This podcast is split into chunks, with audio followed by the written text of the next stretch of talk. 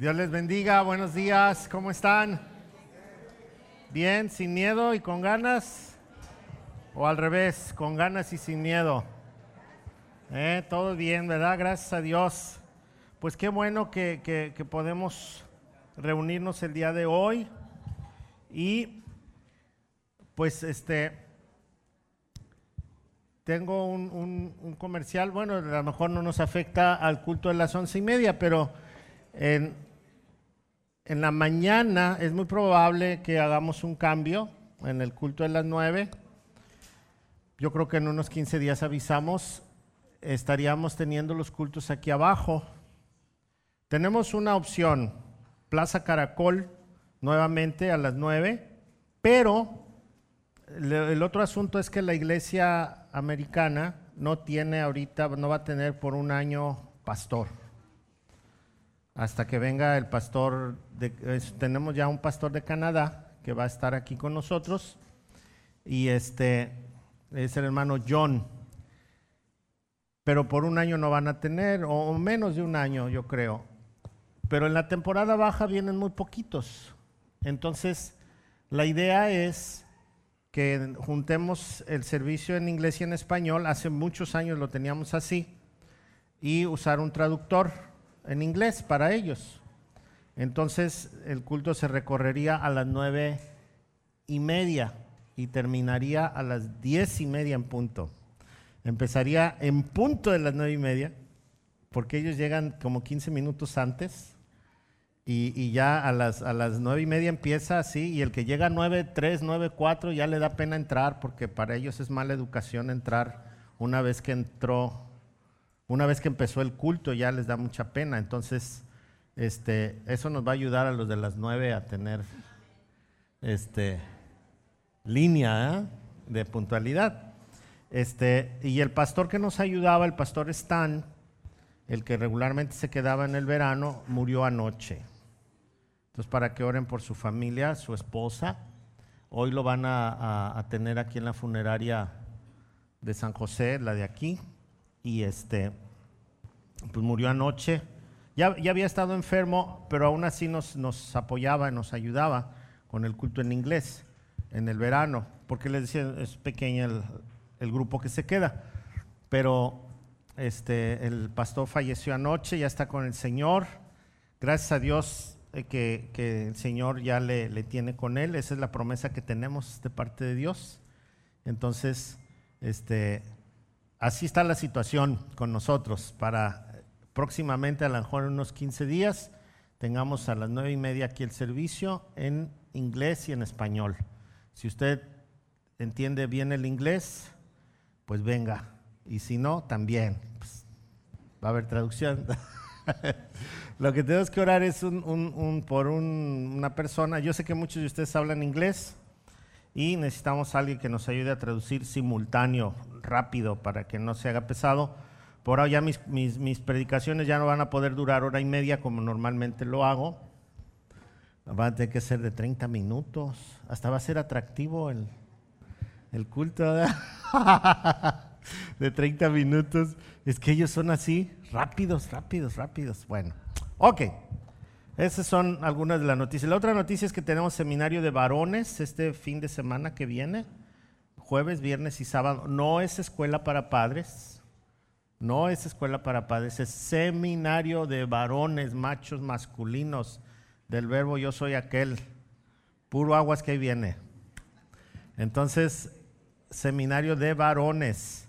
Va a empezar a las 3 de la tarde y va a terminar a las 9 de la noche. Entonces, para que pida permiso en su trabajo, renuncie a su trabajo o, a ver qué hace, pero aquí le esperamos eh, el costo. El costo de escuela para padres ya estaba muy alto y estaba costando ya mil pesos. Entonces hicimos algunos ajustes en este seminario de varones. Va a costar 600 pesos, va a incluir el material, los alimentos, la playera, todo lo que lleva el seminario. Prácticamente es un seminario de recuperación, ¿no? El costo. Entonces, para que no, no haga planes para irse de pachanga. Quédese acá con nosotros. Viernes, sábado, jueves, viernes y sábado de 3 de la tarde en adelante. ¿Sí? ¿Quiénes pueden venir?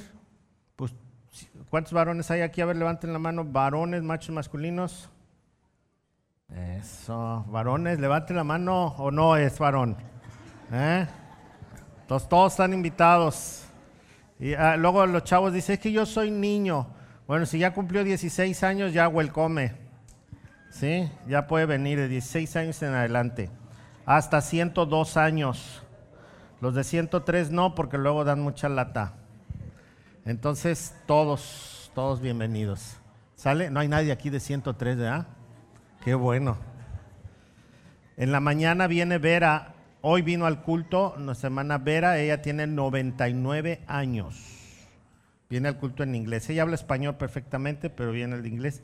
Y este, 99 años y vive en una subidona así como de 100 escaleras y todavía ahí anda. ¿eh? Así que para los que quieren vivir 120 como yo, es una inspiración la Vera, porque da 99 años, qué bueno, gracias a Dios. Sí, no se agüite si, si ya se siente viejito, todavía no está viejito. ¿eh? Ok, pues vamos a practicar el corto tiempo, ¿no? Desde ahorita, ¿o no?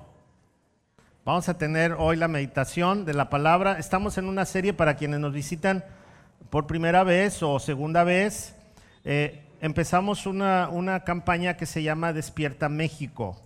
Y Despierta México es eh, un, un trabajo discipular de conocimiento para que todos nosotros podamos comprender perfectamente lo que es el plan de Dios para nuestra vida y cómo poder compartir con otras personas. Entonces, a veces eh, mucha gente no tiene muchas dudas en cuanto a, a la relación con Dios y el conocimiento. Bueno, pues todo el sermón del monte que dijo Jesús en el capítulo 5 de Mateo en adelante, lo que compone el sermón del monte precisamente son los valores del Evangelio, de la vida cristiana, de cómo compartir con otros, salir de los errores en los que vivimos eh, religiosos y poder entrar a, una relación real y personal con el Señor. Y hemos visto muchos temas, eh, las bienaventuranzas relacionadas con Dios y nosotros, las bienaventuranzas relacionadas con nuestro prójimo y nosotros. Hemos visto temas muy, muy especiales, como apenas acabamos de terminar lo de el matrimonio, el divorcio, el adulterio, todas estas situaciones que tenemos muchas dudas y, que de repente nos ponen en jaque, ¿no? Pero hoy, hoy, hoy va a cambiar un poquito ya el, el tema y el que nos ocupa el día de hoy se llama Cumpliré mis compromisos. ¿A qué suena esto? A la fidelidad, a tener palabra, ¿verdad? Bueno, antes de comenzar, quiero también, se me pasó un comercial. La cuna ya está funcionando. La cuna no, no servía el aire y algunas cositas ahí, pero ya está funcionando. ¿Cómo es la técnica de la cuna? Si, si, si su hijo se pone inquietecito así, como que no quiere, como que el pastor le aburre, entonces lo agarra, se va a la cuna con su bebé, se sienta en una silla y hay una televisión que está viendo aquí el, servicio, hay aire acondicionado y, este, y ahí puede verlo, ahí hay un cambiador, hay una cunita, ¿sí? Y para que usted no se sienta incómodo ni el bebé y todos estemos felices y contentos. ¿Sale? A mí no me, molesta de ninguna manera que llore un niño, grite, patalee, luego se suben acá, ¿no? Y los espanto, uh, entonces ya no vuelven, pero, pero no me molesta. ok, entonces, si, si por alguna razón alguien quiere llevar a su, ir con su bebé, ahí está lista ya la cuna está más fresca que aquí. Ok. Muy bien. Mateo 5:33 en adelante vamos a leer. Tengo la nueva traducción viviente y el tema es cumpliré mis compromisos. Es Jesús el que está dando el sermón del monte y está terminando el tema del divorcio y ahora toma el tema de Mateo capítulo 5:33 que tiene que ver con los compromisos. Si usted quiere ver los temas que ya hemos tocado, están en YouTube, ahí están completos, en Facebook también, Y si usted no puede estar atento viendo algún tema, están en Spotify. También puede meterse a Spotify y escucharlos mientras va manejando. Y, o, en su casa, donde quiera. En Spotify están todas las predicaciones en, en audio para que usted pueda estar atento. Ok, ahora sí. Mateo 5:33. Dice, también han oído que a nuestros antepasados se les dijo, no rompas tus juramentos, debes cumplir con los juramentos que le haces al Señor. Pero yo digo, no hagas juramentos, no digas por el cielo, porque el cielo es el trono de Dios, y no digas por la tierra, porque la tierra es donde descansan sus pies. Tampoco digas por Jerusalén, porque Jerusalén es la ciudad del gran rey. Ni siquiera digas por mi cabeza, porque no puedes hacer que ninguno de tus cabellos se vuelva blanco o negro. Simplemente di si lo haré o no lo haré. Cualquier otra cosa proviene de quién? Del maligno. Ok, este es Jesús, hablando otra vez muy duro y rompiendo la idea que toda la gente tenía. ¿No? Era muy común para los judíos de aquel tiempo hacer promesas. y promesas que muchas veces no cumplían. Y entonces aquí Jesús les dice, a ver, a ver, a ver, han escuchado que hay que cumplir las promesas que le hacemos a Dios, pero hoy yo les digo, no, no prometan o no juren, porque pues van a, van a acarrear en lugar de bendición a su vida, maldición, porque si no cumplen, entonces están en un problema. Y para que nosotros podamos comprender este, este pasaje bien, como en todos los demás que hemos visto, porque tiene que pega la cultura y las ideas que ellos tenían, y algunas de ellas son muy similares a las de nosotros. Por ejemplo, eh, nosotros en los últimos 40 años hemos cambiado esto de la honestidad. Más que nunca tenemos que firmar documentos, este, avales, eh, y, más ahora con todas estas eh, tiendas de créditos y todo esto, pues más, ¿no? Ha crecido el, el, hecho de que hay que firmar contratos, compromisos, todo, cartas poder y todo. ¿Por qué? Porque se perdió lo que antes se decía que era la palabra. ¿Sí? ¿Ha escuchado? Este es un hombre de palabra. ¿Qué quiere decir eso? Que cumple sus compromisos que no, no, no puedes desconfiar de él o de ella. Desafortunadamente cada día hay menos, ¿verdad? Que digan, mira, este es un hombre de palabra. O vamos a hacer un trato a la palabra. Híjole, es muy difícil. En estos días es muy difícil. Y lo, más interesante es cumplirla, la palabra, porque si no, entonces la reputación se viene abajo anteriormente, aquí en México, como no existían jueces, no existían nada del, poder judicial y civil, ni nada de eso, todo esto estaba bajo control de la Iglesia Católica. La Iglesia Católica controlaba los panteones, los matrimonios, los nacimientos, inclusive los juicios. Y entonces la gente para poder testificar o hacer una promesa tenía que poner la mano sobre la Biblia y tener a un sacerdote testigo. Y entonces esto avalaba que iba a decir la verdad y que las cosas iban a ser sin, sin quebrantar ninguna de, las, de los compromisos que se hacían. En los Estados Unidos también se usa esto. Todavía en algunos estados la gente en un juicio jura con su mano sobre la Biblia para avalar que va a decir la verdad. O sea, se apela al temor de Dios, que en realidad cuando se jura por Dios no se está jugando. Pero eh, Ahora los juramentos casi, casi están por demás. ¿no? La gente miente, hace coartadas, todo esto, y usamos eh, juramentos a la ligera. ¿Han escuchado, te lo juro por lo que más quiero? ¿Sí usted ha dicho alguna vez eso? No, no, no, no, te lo juro por lo que más quiero. O te lo juro por mi mamá, te lo juro por mi papá, por mi abuelita que se la están comiendo los gusanos, por el santo fulanito, por el santo menganito. Hay quienes juran hasta por el osito bimbo, ¿no? Y entonces la, gente tiene juramentos de todo tipo. Y te lo juro que lo vieron mis ojos que se han de comer los gusanos también. O sea, juramos por todo. Entonces esto del juramento se tomó muy a la ligera. Y en los tiempos de Jesús también estaba este asunto así, todos juraban por jurar. Y, dependiendo del grado del juramento, era si se cumplía o no, o por quién apelabas el juramento, ¿no? Por ejemplo, ¿qué, qué peso tendría aquí si yo les digo, les juro que les estoy diciendo la verdad, lo juro por mi sobrinito que acaba de nacer? Ustedes dirían, mm, no creo que esté diciendo más, sí, muy convencido, la verdad. Pero ¿qué pasa si digo, se los juro por mi madrecita santa? Ah, entonces sí dice este sí, sí, como que sí quiere decir la verdad. Pero luego me ven cómo trato a mi mamá y me dicen, no, este no, no va a cumplir.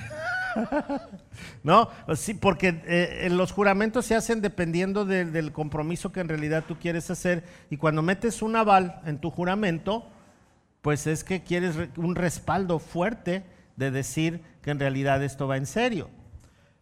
Así estaban los, los, los judíos de aquel tiempo. Por ejemplo, aquí Jesús pone algunos ejemplos. Dice que mucha gente cuando juraba, juraba por el cielo. Otros juraban por el templo, por Jerusalén. Había otras personas que juraban por su cabeza. Pongo mi cabeza de por medio. Y, así había, había muchas formas de jurar y entonces Jesús reprende esta situación. Pero, ¿qué dice el contexto bíblico acerca de esto? Porque también hay otras ideas de que no, no, no jures por nada y entonces nos vamos al extremo. En este mundo no se puede vivir sin jurar, en el sentido correcto. Porque cuando tú compras, por ejemplo, un auto, tienes que firmar un contrato si lo compras en, pagos. ¿no? Y eso es jurar, juro que voy a pagar, y es cuando firmas. O una letra, firmas porque juras que vas a pagar, ¿no? O un compromiso que se hace, una constructora, no sé, y hay que firmar. Entonces ya todo se maneja a través de firmas y, contratos y todo, y esto es jurar. El matrimonio es un juramento también, en, eh, como lo vimos en, la, en las semanas pasadas, ¿no? Entonces todo esto tiene que ver, y me acuerdo que una persona nos quería vender un terreno y le dijimos, bueno, vamos a firmar un contrato. Dijo, no, es que mi religión no me permite firmar, ni jurar, ni nada, o sea, tomando este pasaje. Pero no, le digo, ese es un extremo. No, me tiene que creer. Si no, no, pero hay que hacer un papel. No, tengo prohibido firmar. Pero esto es por los guías que, que, enseñan mal, ¿verdad? Y, y no, no, no comprenden bien el contexto bíblico. Pero por eso es necesario darle una exploradita. Vamos a ver. La ley, ¿qué decía la ley acerca del jurar? En Levítico 19, 12 tenemos una idea y dice, no juréis en falso por mi nombre, profanando así el nombre de tu Dios. Yo soy el Señor. O sea, aquí nos dice que no usemos el nombre de Dios para hacer nuestros juramentos.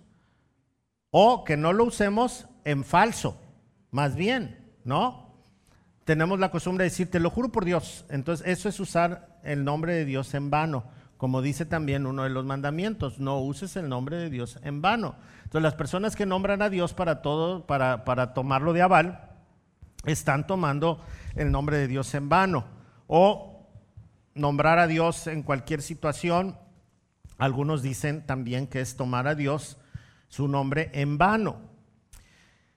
También en, números, pero ahora en el capítulo 30, verso 2 dice, si un hombre hace un voto al Señor o hace un juramento para imponerse una obligación, no faltará a su palabra, hará conforme a todo lo que salga de su boca. Esta es una advertencia para aquellos que hacen promesas a la ligera. Dice, si un hombre hace un voto al Señor, o hace un juramento para imponerse una obligación, no faltará su palabra. Pero Deuteronomio lo dice más fuerte. Este mismo pasaje o esta misma aplicación en Deuteronomio lo dice así, mire, Deuteronomio 23, verso 21 al 23. Dice así, cuando hagas un voto al Señor tu Dios, no tardarás en pagarlo, porque el Señor tu Dios ciertamente te lo reclamará. ¿Quién va a reclamar? Dios. Ay, también es buen cobrador el Señor. ¿Eh? Una vez me dijo una persona, no, pero es que estamos con un Dios de gracia. Sí es cierto, tenemos a nuestro Dios que es un Dios de gracia, de amor, de misericordia, de bondad y justo. Y esa parte de justo a muchos no les gusta, pero es justo. Y entonces si tú prometiste, pagas. Y si no pagas, te cobran. Y no es Coppel, ¿eh? Ok, bueno, ya le hice propaganda. ¿eh? Bueno, dice, y el Señor tu Dios ciertamente te lo reclamará y sería pecado en ti. Lo que salga de tus labios, cuidarás de cumplirlo, tal como voluntariamente has hecho voto al Señor tu Dios, lo cual has prometido con tu boca. Así que este pasaje de Deuteronomio nos está diciendo, no le hagas al ensarapado. ¿Sí saben lo que quiere decir eso? No, no, no, no, no, no te emociones y te pongas a decir promesas y, y no porque quieras salirte con la tuya, prometas por Dios, porque todo lo que salga de tu boca el Señor te lo va a reclamar. ¿Has hecho algún voto así? No me digas, no me digas, ya vi tu cara, ya dijiste, ya la regué, ahora voy a tener que pagar. ¿No?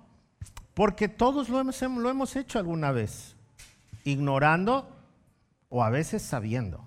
Pero todos de alguna manera hemos dicho, te lo juro, o juro por esto, o hago esto y aquello, y entonces ya, ya nos patinamos. Entonces, esto es algo bien importante. Pero ahora, entonces Dios está en contra de los juramentos.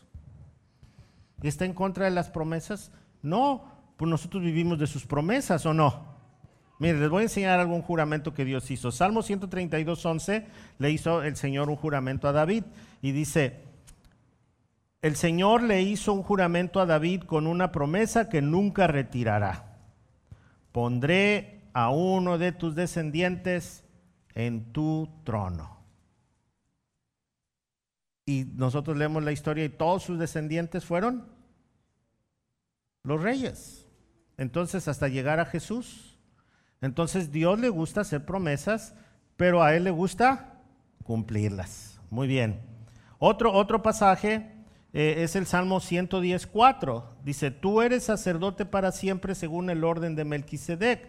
El Señor hizo una promesa de que el sacerdocio de Melquisedec iba a ser para siempre y lo cumplió también a través de quién? De Jesús. En Hebreos eh, ahí nos dice que, Jesús es sacerdote para siempre en el orden de Melquisedec. Entonces, eh, Dios no está enojado con los juramentos. Él mismo hace juramentos. El problema es cuando nosotros hacemos juramentos y no los cumplimos. O cuando no tomamos en serio esta palabra de no usar el nombre de Dios en vano y entonces juramos y pagamos después las consecuencias de no haber cumplido esa promesa. Ahora, entonces yo puedo jurar por cualquier otra cosa, eso es lo que pensaron los judíos. Entonces nosotros podemos hacer eh, juramentos no por Dios. Y entonces es donde entra, te lo juro por mi abuelita, te lo juro por mi tía, te lo juro. ¿Sí? Y, entonces así esto es como más cómodo. Ah, sí, sí, te lo juro por el osito bimbo de que no va a pasar nada. Y entonces eso quiere decir que no hay ninguna garantía. Ok, la costumbre, esto sería nuestro segundo punto. Primero vimos que la ley no tenía problemas con los juramentos siempre y cuando se cumplieran. Pero no se podría hacer un juramento a la ligera, sino que debería de ser algo muy, muy serio. Por eso hay que pensar muy bien los juramentos que yo voy a hacer, ¿no? Y había juramentos permanentes, como cuál, como el del matrimonio, por ejemplo, que era un voto. La palabra voto, ¿se acuerdan con qué se paga el voto?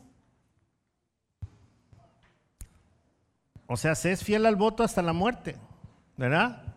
Por ejemplo, Dios hizo un voto con Abraham y le dijo que su descendencia estaría firme siempre. Y entonces hicieron un pacto. Yo no sé si se acuerdan cuando prediqué del Génesis, que mataron unos animales, los partieron por mitad y el Señor pasó por en medio con fuego para decirle, el que falla el pacto se muere. Y entonces Dios hizo pacto con Abraham y Abraham hizo pacto con Dios. Entonces los votos, por eso cuando se casa alguien dice, y seremos fieles y viviremos juntos hasta la muerte, porque es un voto, no es un contrato civil, es un voto cuando venimos delante de Dios. Y así algunos otros votos que, que, podríamos enlistar. Pero vamos a ver Mateo 23, verso 16, que es como la explicación de lo que vimos de Mateo 5. ¿Sale? Mateo 23, 16. Dice, guías ciegos, ¿qué aflicción les espera? Pues dicen que no significa nada jurar por el templo de Dios, pero que el que jura por el oro del templo está obligado a cumplir ese juramento. Ciegos tontos, ¿qué es más importante, el oro o el templo que lo hace sagrado? Y dice que jurar por el altar no impone una obligación, pero jurar por las ofrendas que están sobre el altar sí la impone. Qué ciegos son. Pues, ¿qué es más importante, la ofrenda sobre el altar o el altar que hace la ofrenda, que la ofrenda sea sagrada? Cuando juran por el altar, juran por el altar y por todo lo que hay encima. Cuando juran por el templo, no solo juran por el templo, sino por Dios quien vive allí. Y cuando juran por el cielo, juran por el trono y por Dios, quien se siente en el trono. O sea, Jesús está explicando que la gente no debería de estar trabajando en jurar, porque aunque juren por cosa mínima, a quien están invocando es a Dios. Y los sacerdotes, los escribas, habían hecho algo que no era correcto, que hoy en día se vive también. Mire, decían que no importaba si juraban por el templo, pero sí con el oro del templo. No importaba que juraran por el altar, no era tan importante, pero sí la ofrenda en el altar. ¿A qué le suena esto? A conveniencia, ¿no? Cuando usted vaya a una iglesia y el predicador le invite a que a través del dinero usted va a recibir algo, está haciendo esto. Está haciendo exactamente esto. Dios no es mercader. Yo no puedo decirle que si usted trae ofrenda, usted se va a convertir en un hombre rico o próspero. No, eso no depende de mí. Yo no le puedo jurar eso, ni le puedo asegurar eso. La prosperidad viene de Dios y no precisamente económica. Si yo tengo un corazón adorador a Dios, yo le puedo traer mi ofrenda, mi diezmo, o más del diezmo, o menos del diezmo, pero es un asunto mío, es algo personal y no es ni obligación, ni es, es depende del corazón de cada persona. Pero ellos estaban trabajando esto, estaban trabajando con el dinero de la gente. Usted ha visto la televisión, yo ya no volví a ver la televisión, hay, una maratónica que pasan donde dice, si tú traes el dinero en el momento que haces el depósito, tu milagro se hace. ¿Dónde dice la Biblia eso? Son mercaderos de la mercaderos mercenarios de la fe. Matan la fe porque creen que el dinero es el vínculo, el vehículo para que Dios actúe. Y esto es mentira. Entonces Jesús les está diciendo, ustedes están buscando las cosas y ustedes están haciendo promesas. Nosotros en México tenemos mucho la idea de la manda, ¿no? Voy a hacer esta manda para que Dios me dé esto. Y luego voy y la pago. Porque, pues, o, primero prometo y luego le entro, ¿verdad? Me acuerdo una, una, un familiar de nosotros, eh, fuimos allá en el Estado de México, hay un lugar que se llama Chalma. Y hay un cerro donde están las cruces. Y entonces bajan de rodillas y hay piedras y todo, y bajan de rodillas hasta el templo y hay una explanada y ahí vienen de rodillas. Y entonces, este, nosotros fuimos, estábamos recién casados, mi esposa y yo, hace poquito, como 42 años, y, fuimos a este lugar. Y entonces una de las tías le dice a su hijo, a ver, mi hijo, prepárate. Y le dice, ¿para qué? Vas a bajar de rodillas. Y yo, ¿por qué? Es que yo le prometí que tú ibas a bajar. No, pues me hubieran avisado, dice, cuando usted prometa, prométale usted, no comprometa a otros, dice, yo no voy a bajar, baje usted. Y fue claro, ¿no? Porque a veces así somos, así somos. Hubo un, un compañero que tuve en el seminario que le pregunté por qué él había decidido servir al Señor. Pues ya estaba grande. Le dije, ya estás grande, ya, ya te queda poco tiempo, aunque no es malo, ¿verdad? A veces el Señor, pero yo le hice la pregunta porque él creció en un hogar cristiano, desde chiquitito. Nació en un hogar cristiano. Es diferente cuando el Señor, nosotros venimos a Cristo y, y ya venimos así como en la tercera etapa y Dios nos llama, pues hay que servirlo. Pero mi pregunta era enfocada a eso. ¿Por qué si desde niño conoces del Señor, por qué hasta ahora que ya estás muy madurito, estás viniendo al seminario y quieres servir al Señor. Y me dijo, es que yo soy el producto de una promesa de mi mamá. O sea que la mamá le prometió que el niño que venía iba a ser pastor. Y entonces, ¿qué pasó? Él se resistía a la promesa de su mamá. Y un día dijo, sí voy a obedecer la promesa de mi mamá. ¿Y sabe qué pasó con su pastorado? Pues nunca floreció. ¿Por qué? Porque no tenía un llamado de Dios, tenía una promesa de su mamá que no tenía nada que ver con el llamado de Dios. Pero así somos, ¿o no? Señor, te prometo, si me das esto, que voy a hacer esto otro. Otra persona me, me dijo, pastor, ore por mí, por favor, porque tengo muchas deudas. Sí, hermana, ¿cómo no? Vamos a orar por usted. Pero quiero que ore especialmente por este billetito de lotería. Digo, ¿y por qué por ese billete de lotería? Dice, es que si me gano la lotería pago mis deudas y le regalo la mitad a la iglesia. Así que ore con fe. Y si nos ponemos a trabajar, en lugar de comprar billetitos, y, así hay cosas, ¿no? Ahorita me acordé de un pastor que buscaron para que le fuera a dar la noticia a una a, un señor que se, que se ganó una herencia de su tío, ¿no? El tío era riquísimo. Y entonces, pero el sobrino estaba enfermo del corazón y la noticia pues le podría causar la muerte. Y entonces buscaron un pastor de esos pastores que se dedican a dar malas noticias, ¿no? Y entonces llegó, llegó con el, con el sobrino este y le dijo, ¿cómo te sientes? Bien, gracias, pastor. ¿Y de tu salud? Bien, ok. ¿Sabes que, que tu tío este, está malito, ¿verdad? Él todavía no tenía la noticia de que ya había muerto el tío. dice, ¿sabes que tu tío está malito? Sí. Y como tanatólogo el Señor lo quería llevar despacito a la noticia y todo. dice, oye, ¿y si muriera tu tío y te dejara alguna herencia? Oh, dice, pues ayudaría yo a mucha gente pobre. Oh, qué bueno. Y si la herencia fuera la mitad de lo que tiene tu tío, oh no, con la mitad le compro casa a mi mamá, a mis hermanos, a mí y sigo ayudando a los pobres. Oye, ¿y si te dejara toda su fortuna? Ay, pastor, dice, pues eso sería una buena noticia. Le regalaría a usted la mitad. Y pum, que se muere el pastor. pues es que él ya sabía que sí había recibido.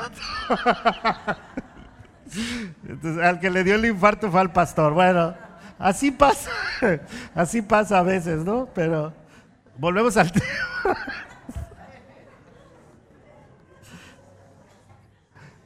A veces hacemos juramentos que no deben de ser. Así que si usted ha hecho algún juramento, tenga mucho cuidado. Dice el Señor, juras por el cielo. ¿Y quién es el dueño del cielo? Dios. Juras por el templo. ¿Y quién es el dueño del templo? Dios. Juras cuando traes tu ofrenda. ¿Y de quién depende que tengas o no tengas? De Dios. Por eso nuestra ofrenda, como les he dicho, no es un intercambio de dinero, es una adoración a Dios. Y dependiendo de mi adoración y de mi agradecimiento y, de que yo quiera que prospere eh, eh, la obra de Dios, así está mi ofrenda, pero no es una obligación y no es un intercambio. Doy para que me des, jamás. Eso está equivocado. Dice aquí, toma un, ejemplo como diciendo, juras por el trono, ¿y quién está sentado en el trono? Juras por el oro del templo, ¿y de quién es el oro del templo? O sea, juras por tu cabeza y, y quién es el dueño de tu cabeza. Entonces, no nos equivoquemos. Siempre que hagamos una promesa, recuerden que ¿quién es testigo de la promesa? Dios. Ahora, al final todos hemos estado en el asunto de un juramento y algunos los hemos cumplido y algunos los hemos patinado. ¿Sí? Entonces tenemos que pedirle perdón a Dios, tenemos que restaurar nuestra relación, cumplir cumplir con aquello que, prometimos, porque acuérdense quién nos va a cobrar. Nos va a cobrar el cobrador más grande de los cobradores, que se llama Dios. Ok. Ahora, ahora cuando nosotros hablamos de, de, en cuanto a, a los juramentos, necesitamos caminar de manera correcta para ser veraces en, en cuanto a, a lo que yo voy a hacer y no caer en el error de hacer falsos juramentos. Así que vamos a leer el Salmo 15, verso 1 al 3. Ahora es muchos versículos porque son el contexto del tema y que nos ayudan a comprender muchas cosas. Y nos van, nos van a poder dar más luz. Entonces ya vimos qué decía la ley acerca de los juramentos, ya vimos cuál era la costumbre de aquel tiempo que es muy parecida a la que nosotros practicamos y ahorita vamos a ver cómo nosotros podemos ser veraces en cuanto a las promesas y cumplirlas. ¿Sí? Salmo 15, 1 al 3 dice, Señor, ¿quién puede adorar en tu santuario? ¿Quién puede entrar a tu presencia en tu monte santo? Los que llevan una vida intachable y hacen lo correcto, los que dicen la verdad con todo corazón sincero, los que no se prestan al chisme, ni le hacen daño a su vecino, ni hablan mal de sus amigos. Está bueno, parece que cambiamos de tema, ¿no? No, pero dice, primero debemos ubicarnos. Para yo estar acorde con la idea de las promesas y de llevar una vida correcta, honesta y todo esto, primero debo de ver dónde estoy parado yo. Tengo que ver hacia adentro. ¿Cuál es mi situación? y no estarme justificando, porque eso es mucho de nosotros.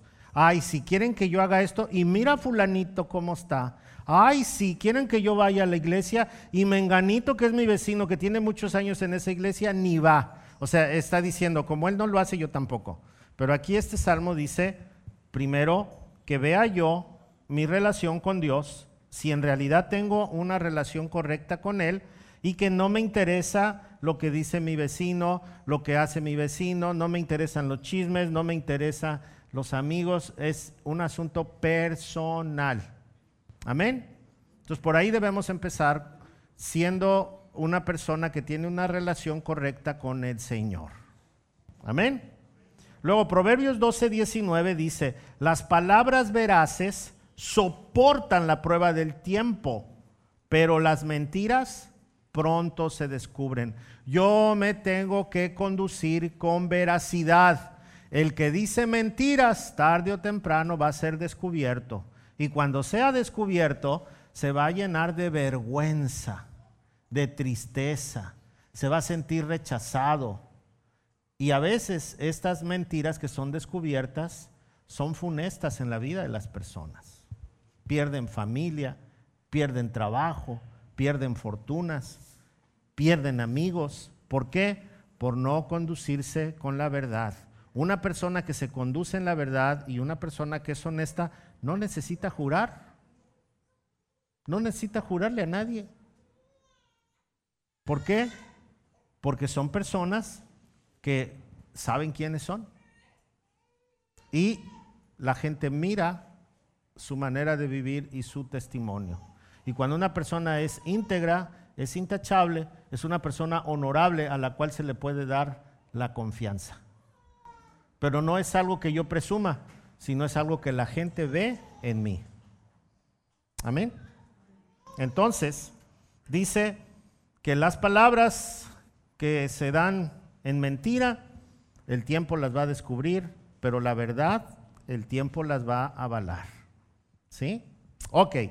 Proverbios 12, 22 también dice, el Señor detesta los labios mentirosos, pero se deleita en los que dicen la verdad. Es otra forma de decirlo, pero dice que el Señor se goza en la verdad. Ahora, cuando nosotros pensamos nuevamente en este tema, tenemos que apelar nuevamente aquel versículo 21 de Deuteronomio 23 y recordar varias veces Dice el versículo, cuando hagas tu voto al Señor tu Dios, no tardes. ¿Qué dice? No que, no tardes. Esta palabra que usa en el hebreo es, deja de hacer todo lo que estás haciendo y empieza.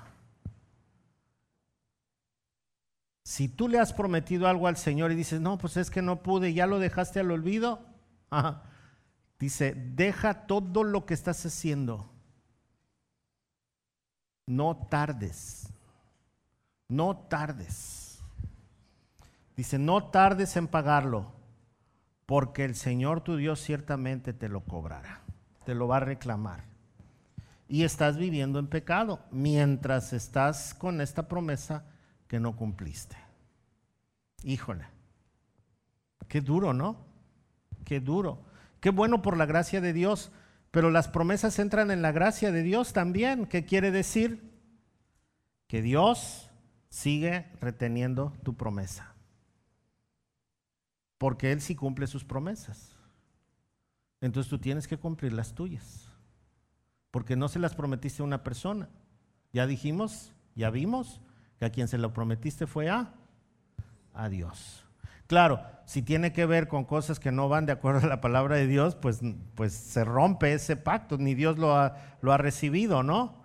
Eh, a mí cuando era niñito, como yo era bien portado y casi un santo, ¿no? Entonces tuve muchos accidentes y tuve muchas cosas así, que me atropelló un coche, me caí de un tercer piso. Eh, bueno, fue por eso cogeo, no crean que por futbolista, no. Traigo mal la cadera y el pie porque era tremendísimo. Entonces mi mamá en su ignorancia de, Dios, pues me llevó ahí a, una iglesia del pueblo y pusieron hierbas ahí, el otro día les conté, ¿no? Y donde ponen los ataúdes de los muertitos, ahí me acostaron con hierbas y todo, y pa, pa, le, echaban ahí con las hierbas, y luego se echaban un tragote así de mezcal en la boca, no se lo tomaba, bueno, sí, la mitad, y luego la otra mitad se la dejaba en la boca, y,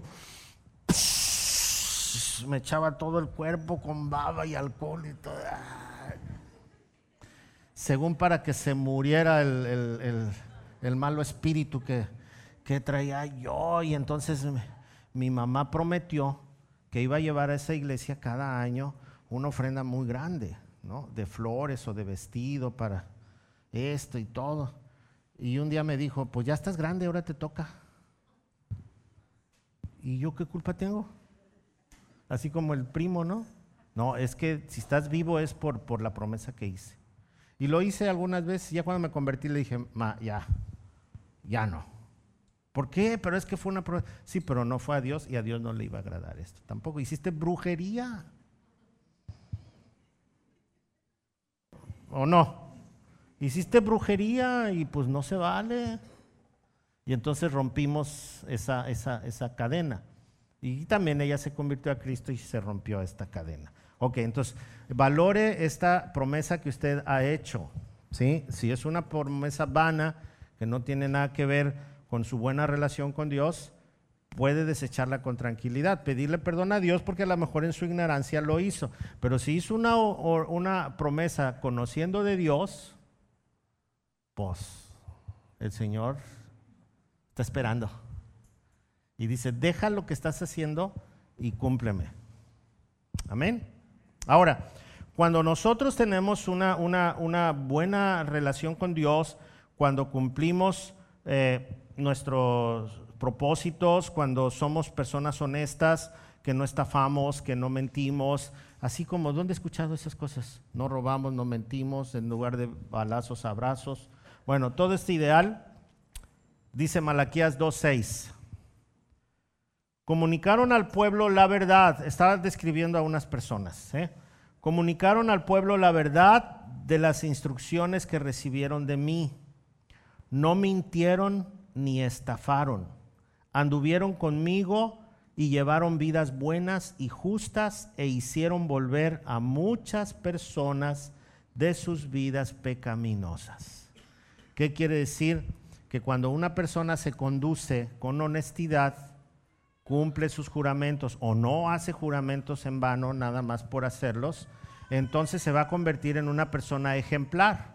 Y esta persona ejemplar va a ser de buen testimonio al grado que va a poder acercar a otras personas al conocimiento de Cristo. Esto es lo que dice Malaquías. Dice, como ustedes se condujeron correctamente, como vivieron bien, como no estafaron a nadie, no mintieron y anduvieron en los caminos correctos, lograron que muchas personas que andaban desviadas se volvieran al camino de Dios otra vez. Entonces, el ser honesto, el cumplir las promesas, el no hacer promesas a lo, tonto, nos convierte también en buenos evangelistas. Podemos ayudar a otras personas porque tienen confianza de que nos conducimos de manera correcta. Quiero terminar y voy a cumplir mi palabra porque siempre les digo, voy a terminar y duro 20 minutos más, ¿verdad? Entonces ahora voy a terminar hablando de, de juramentos. Juan 8:42.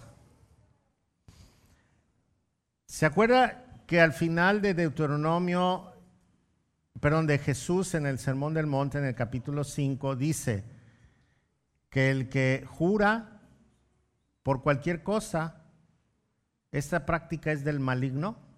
¿Sí? ¿Se acuerda? Que dice al final, ¿esa práctica de quién es? Del maligno. Ah, Juan 8:42. Dice así. Jesús les dijo, si Dios fuera su Padre, ustedes me amarían, porque he venido a ustedes de parte de Dios. No estoy aquí por mi propia cuenta, sino que Él me envió. ¿Por qué no pueden entender lo que les digo? Es porque ni siquiera toleran oírme, pues ustedes son hijos de su padre el diablo, y les encanta hacer las cosas malvadas que Él hace. Él ha sido asesino desde el principio y siempre ha odiado la verdad, porque en él no hay verdad. Cuando miente, actúa de acuerdo con su naturaleza, porque es mentiroso y el padre de la mentira. Por eso, es natural que no me crean cuando les digo la verdad. Sópales. Está diciendo que el padre de la mentira y del engaño es quién? Y cuando yo no cumplo mi promesa y cuando me pongo a prometer nomás porque sí, ¿a quién le estoy haciendo propaganda?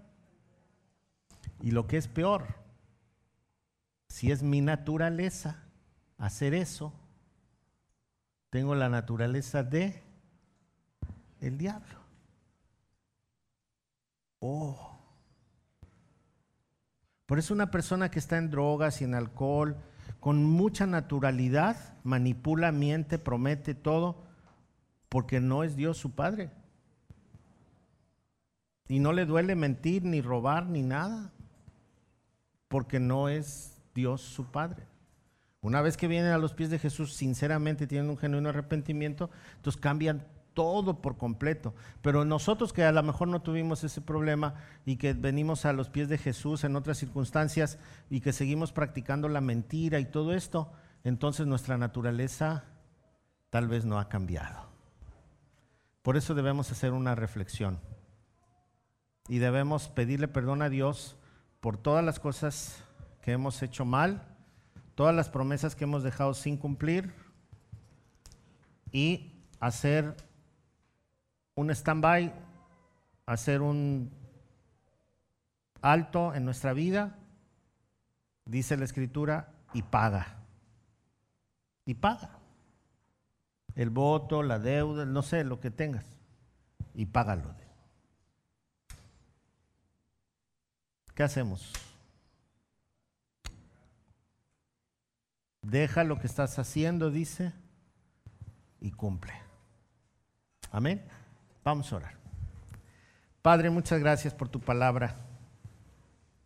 Gracias por tu amor, Señor, incomparable.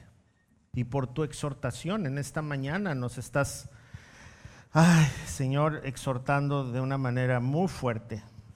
Porque todos de alguna manera hemos mentido, todos hemos hecho promesas que no necesitábamos hacer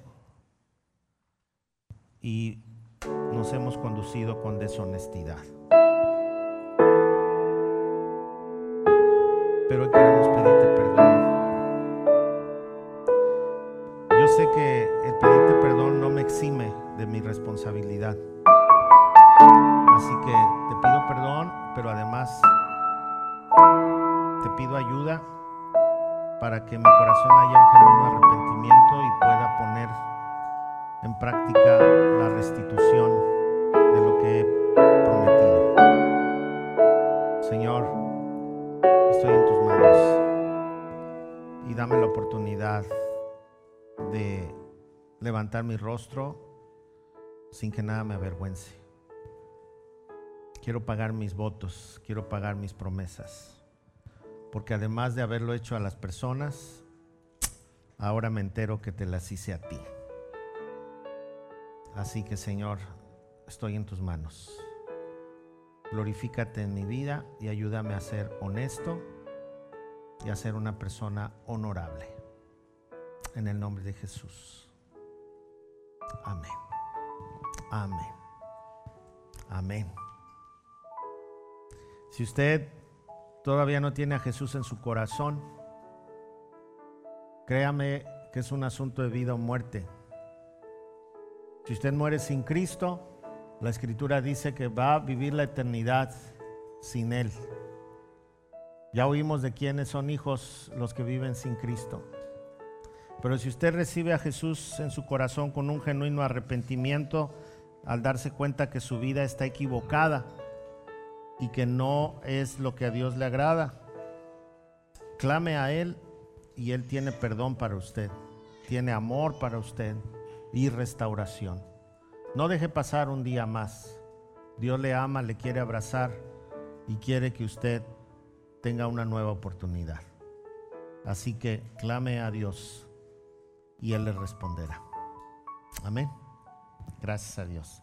Bien, pues ya, ya, ya nos vamos a, a retirar y es una buena oportunidad para despedirnos adorando a Dios a través de nuestra ofrenda esta semana, no, el día 26 creo nos dijeron, nos van a autorizar, ya tenemos todo para el segundo piso que vamos a empezar a construir, ya está todo, ya nomás el día nos van a citar para pagar y ya podemos empezar la obra. Entonces, para que estén orando por este proyecto y también se va a juntar la idea de no hacer el culto allá arriba y hacerlo aquí abajo mientras trabajan allá arriba van a poner toda la estructura de la mitad del edificio de acero. Entonces, para que oren por el proyecto, para que se cumpla en el tiempo que, que, debe de ser y que no nos agarren la lluvia, ya está encima. bueno, el fierro se solda y es más rápido, pero para que oren por esto. ¿Sale? Entonces, ofrende y, si usted pone en su corazón poner algo para el proyecto, también lo puede poner ahí. ¿Sale? Eh, todo se va a la comuna y de ahí se, se, pagan las cuentas y todo. Entonces, usted puede, puede hacerlo. Puede pasar, puede pasar.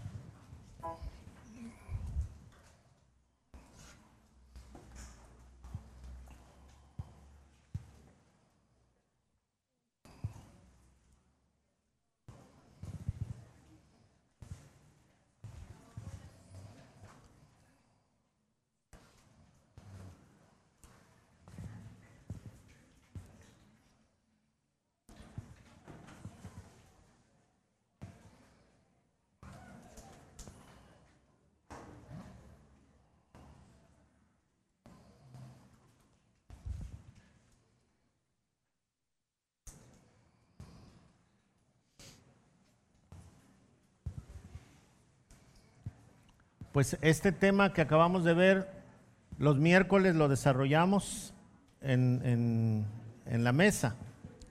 ¿Qué quiere decir?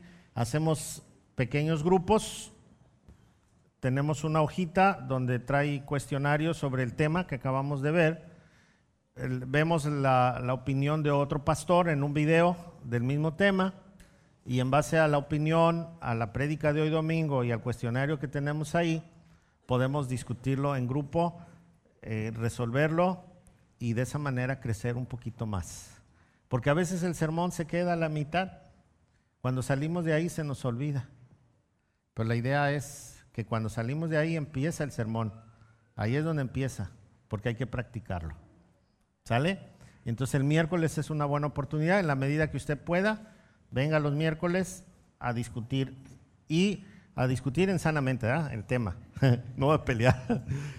y esa hojita, una vez que usted ya la discutió en grupo, puede compartirlo con un vecino, con amigos o con otros hermanos que no pudieron venir el miércoles en la noche, lo pueden hacer ustedes en grupo pequeño, en su casa. Y de esa manera Dios los va a usar para llevarle eh, buenas nuevas a otras personas. ¿Sale? Póngase de pie. A nuestras visitas, gracias por estar con nosotros, Guadalajara, ¿verdad? Lleven un saludo a su iglesia. ¿Vienen de, paseo o ya vienen a quedarse? Ah, de la Nueva Jerusalén, pues bienvenidos. Esperamos no haya sido yo tan irreverente. es que allá en Guadalajara los son muy serios y luego yo aquí me pongo de locochón y, y dicen, ay, este pastor está medio loco. Pero bienvenidos, esperamos ser bendición para su vida. Están muy jovencitos, estamos a sus órdenes. ¿Eh? Y luego con su bebé, eh, adaptarse al calorcito. Bienvenidos, de verdad. Si alguien está cerca ahí, denle un saludo y dígale bienvenido, por favor, a nuestros jovencitos. Que Dios me los bendiga. ¿Y quién más anda por acá que vino por primera vez? Ya dio Samuel la bienvenida, pero nos da mucho gusto. Julio, 10 ahí, ¿no? Con tu familia. Dios te bendiga. Gracias a Dios. ¿Quién más anda por ahí? Lo estoy detectando. Tengo aquí mi detectador. Ah. Eh, otra vez de regreso, ¿verdad? Ay, la chamba está buena, pero qué bueno que hicieron este espacio para el Señor. Pues bienvenidos todos. ¿Se me pasa alguien? Pues ponga su mano en el corazón y diga conmigo, Señor, dame un corazón honesto, lleno de verdad. Ayúdame a cumplir mis compromisos y dar un buen ejemplo. No te prometo nada, más bien quiero agarrarme de tus promesas. En el nombre de Jesús. Amén. Dios me los bendiga. Salúdense todos, por favor. Estamos despedidos. Que estén muy bien.